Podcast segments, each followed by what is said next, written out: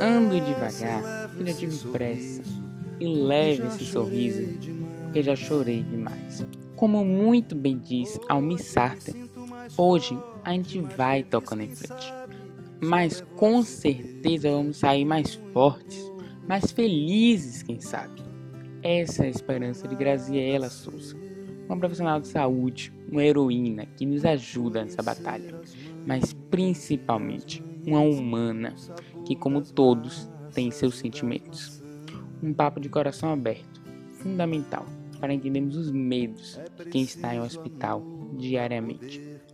E assim, a gente entende a necessidade de ajudar o próximo, de ficar em casa e superar tudo isso juntos, mesmo que distantes.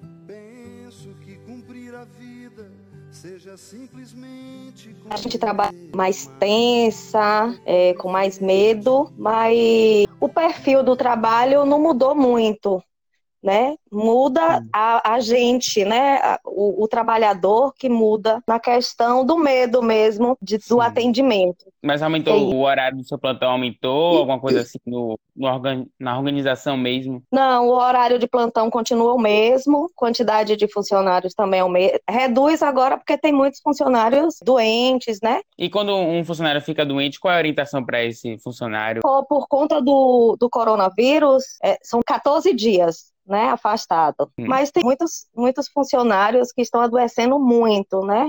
Tanto na parte clínica como mental. É. Por esse motivo, urge muitos atestados. E nós estamos encaminhando agora para o pico da, da epidemia. Como é que está tanto a situação dos hospitais com a demanda tão grande, como é que a gente enfrenta esse pico, e o que, que você diz também para a população? Que cuidados tomar assim, extra nesse momento? Os hospitais estão muito cheios já, né?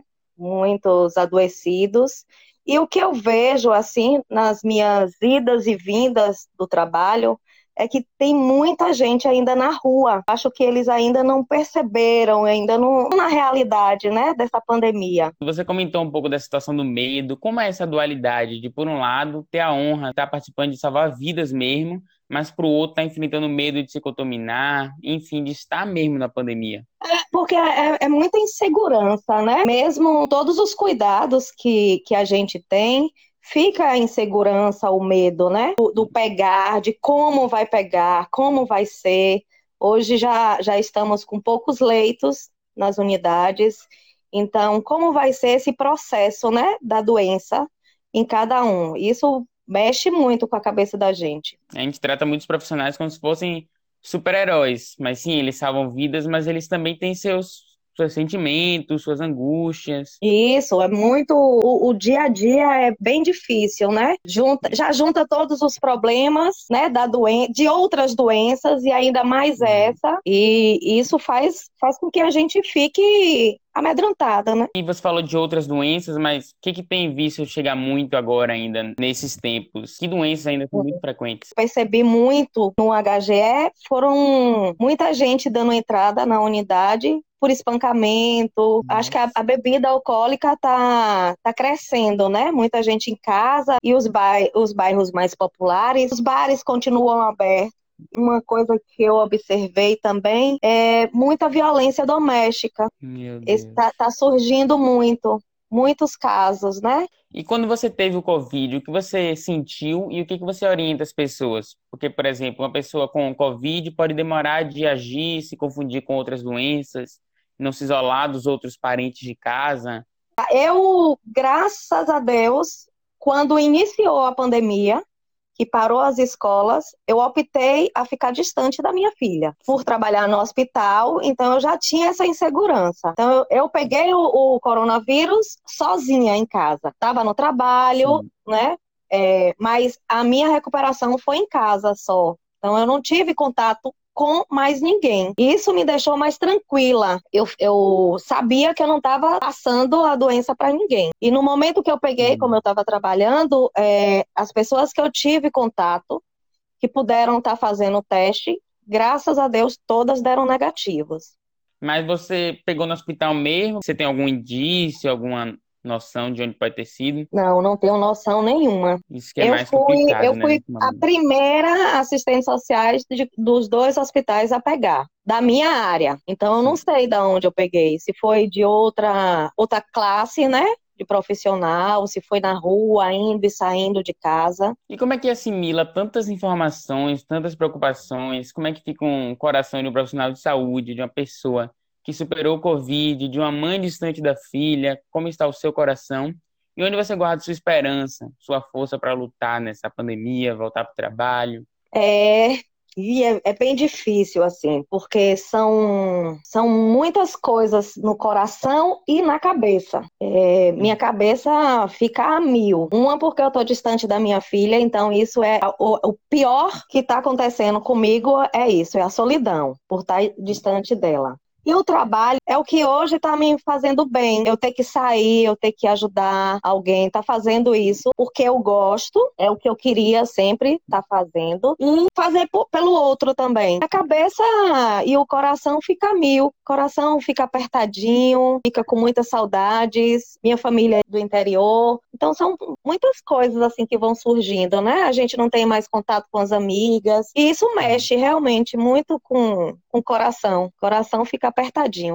Eu, eu quando saio de casa para fazer qualquer atividade assim essencial, já fico impactado de ver uma realidade assim tão surreal para o dia a dia. E vocês lá dentro, então, deve ser um impacto muito grande. Quando surge algum paciente, né, que é confirmado, aí ele imediatamente é solicitado a regulação. No HGE não tem casos assim. Quando surge a suspeita, é feito o exame e já transfere. No Roberto Santos tem uma ala que tem assim suspeitos aguardando o resultado para depois tentar solicitar a regulação. Quando surge assim uma suspeita, a gente já trabalha assim com uma insegurança, com medo, mesmo todo o preparo que a gente tem, mas ainda fica esse medo, né? E para mim, mais ainda, porque eu já tive, sei como é ruim e não quero pegar de novo. E não tenho a certeza de que eu posso pegar ou não, porque é tudo muito novo. A gente trabalha isso, um certo receio, ter que passar tudo de novo. E como é essa sensação de estar na linha de frente, de estar participando ativamente? Já caiu a ficha do papel assim mais proativo que você tem nesse momento? Não, é, é, a- acho que as coisas vão surgindo assim tão automático que a gente vai fazendo, vai fazendo, mas a gente não, não, não tem ainda a classificação assim da gratificação do fazer, mas ainda não. É muito rápido. É, é muita, muita coisa assim que vai surgindo e a gente vai, vai levando. E sobre você ter ficado sozinha, isolada, como você contou, mas na época, essa conexão assim tão intensa com você, como foi aguentar essa barra no sentido espacial, não ter outra pessoa do seu lado? É, eu tive hum, apoios, eu tive muito apoio da minha família, mesmo distante, e as amigas que foram assim bem especiais comigo, e eu não poderia deixar de falar da pessoa que foi muito, muito, muito importante para mim nesse momento, que foi a infectologista Fabiana Bahia. Eu não sei o que seria de mim se ela não tivesse comigo nesse momento. Porque uma coisa que eu senti muito a falta foi de um apoio médico, de me acolher, de me orientar. Eu não tive isso. Eu fiz o teste, só fui orientada a ficar isolada e pronto.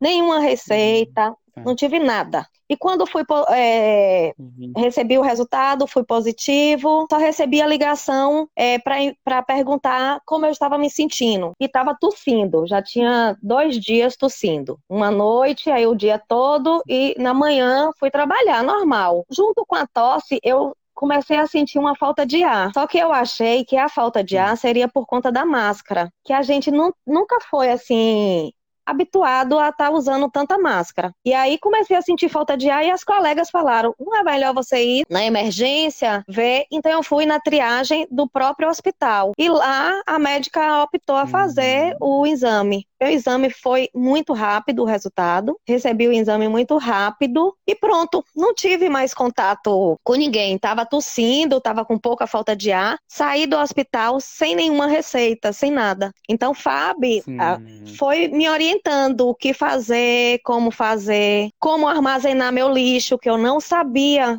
que eu não poderia botar o lixo normal, Hum. tinha que botar outro saco, limpar, higienizar o lixo para botar para fora. Então foram coisas que foi surgindo e ela me orientando. O medo de morrer é muito grande. Então fiz com que ela me prometesse e se eu morrer, ela ia ser a mãe oh, da minha filha também. Esse momento é muito importante, as amizades. Eu tenho, graças a Deus, eu tenho um, uma rede de amizade muito boa, que me deu muito apoio. Acho que eu nunca recebi tanta visita em casa sem poder entrar, porque eu recebi muita comida, muita comida, as amigas trazendo água de coco, fruta. É, eu perdi o paladar, mas eu me alimentei muito bem, porque eu estava me alimentando do que eu gosto de comer mesmo não tinha nenhuma restrição para me sentir mais forte. A gente tá sozinho, mas tem outras pessoas do nosso lado também, né? Não é sozinho só no físico, né? E é, são muitas mensagens, as colegas, a insegurança, né, delas, de, de querer saber como foi, é, como eu descobri, o que eu estava tomando, os remédios, porque todo mundo com medo também, né? Principalmente as pessoas que tiveram contato comigo, mas graças a Deus todas foram negativadas. E além da exaustão de dias estressantes de trabalho, o Diego contou algo surreal, que muitas vezes ele tem que lidar com o preconceito das pessoas que ficam sabendo que ele é um profissional de saúde e que, enfim, ele está tendo contato direto ali com a pandemia. Só que algumas dessas pessoas estão sendo xingadas, estão sendo até agredidas nas ruas. Dá para acreditar?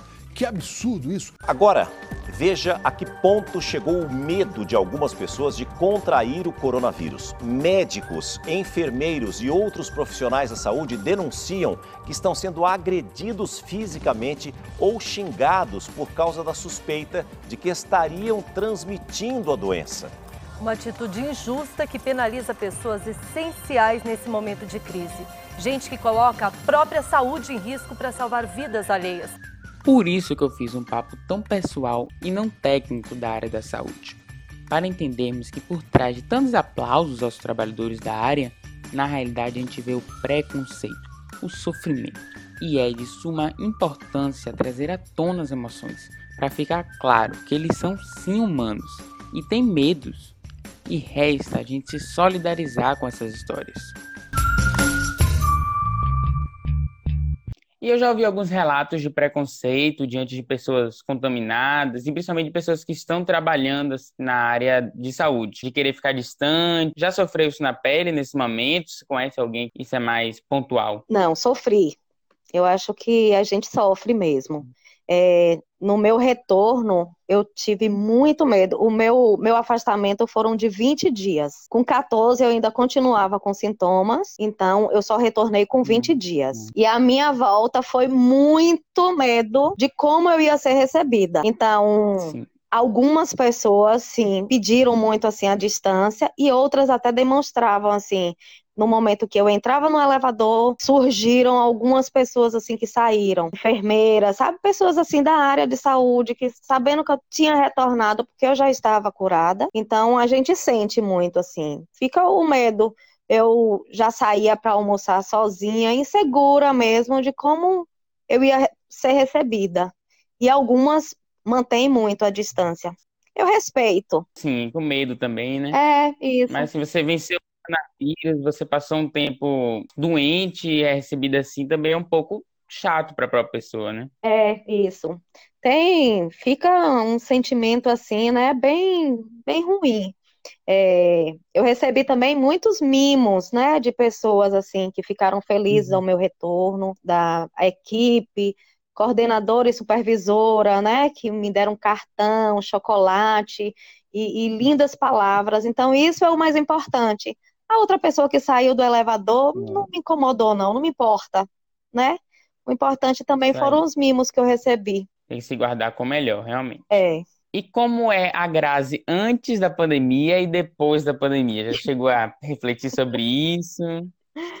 Ai, é, é, é, é bem dif diferente a Grazi de antes, a Grazi de hoje. É, esse isolamento mesmo eu indo trabalhar, esse isolamento deixa a gente bem, bem sentimental. Eu tô bem chorosa, eu não tô mais com aquela alegria assim, não. Tô bem, bem sensível a tudo. Eu acho que é o, o isolamento deixa a gente assim, mais, mais quietinha, é. mais sentimental, mais tranquila. É, pensa muito assim em falar alguma coisa para o outro para não machucar. Que é um momento difícil para todos, né? O tempo tá difícil. É claro que tem gente que está mais acostumada, até com o ambiente do hospital e tudo mais, mas não é fácil para ninguém, independente de ser profissional de saúde ou qualquer outra pessoa. É porque a gente é ser humano, né? A gente está lidando ali é. muito próximo, mas a gente tem uma vida lá fora, né? Tem uma família, tem tem sua vida, tem sua casa, tem somos iguais.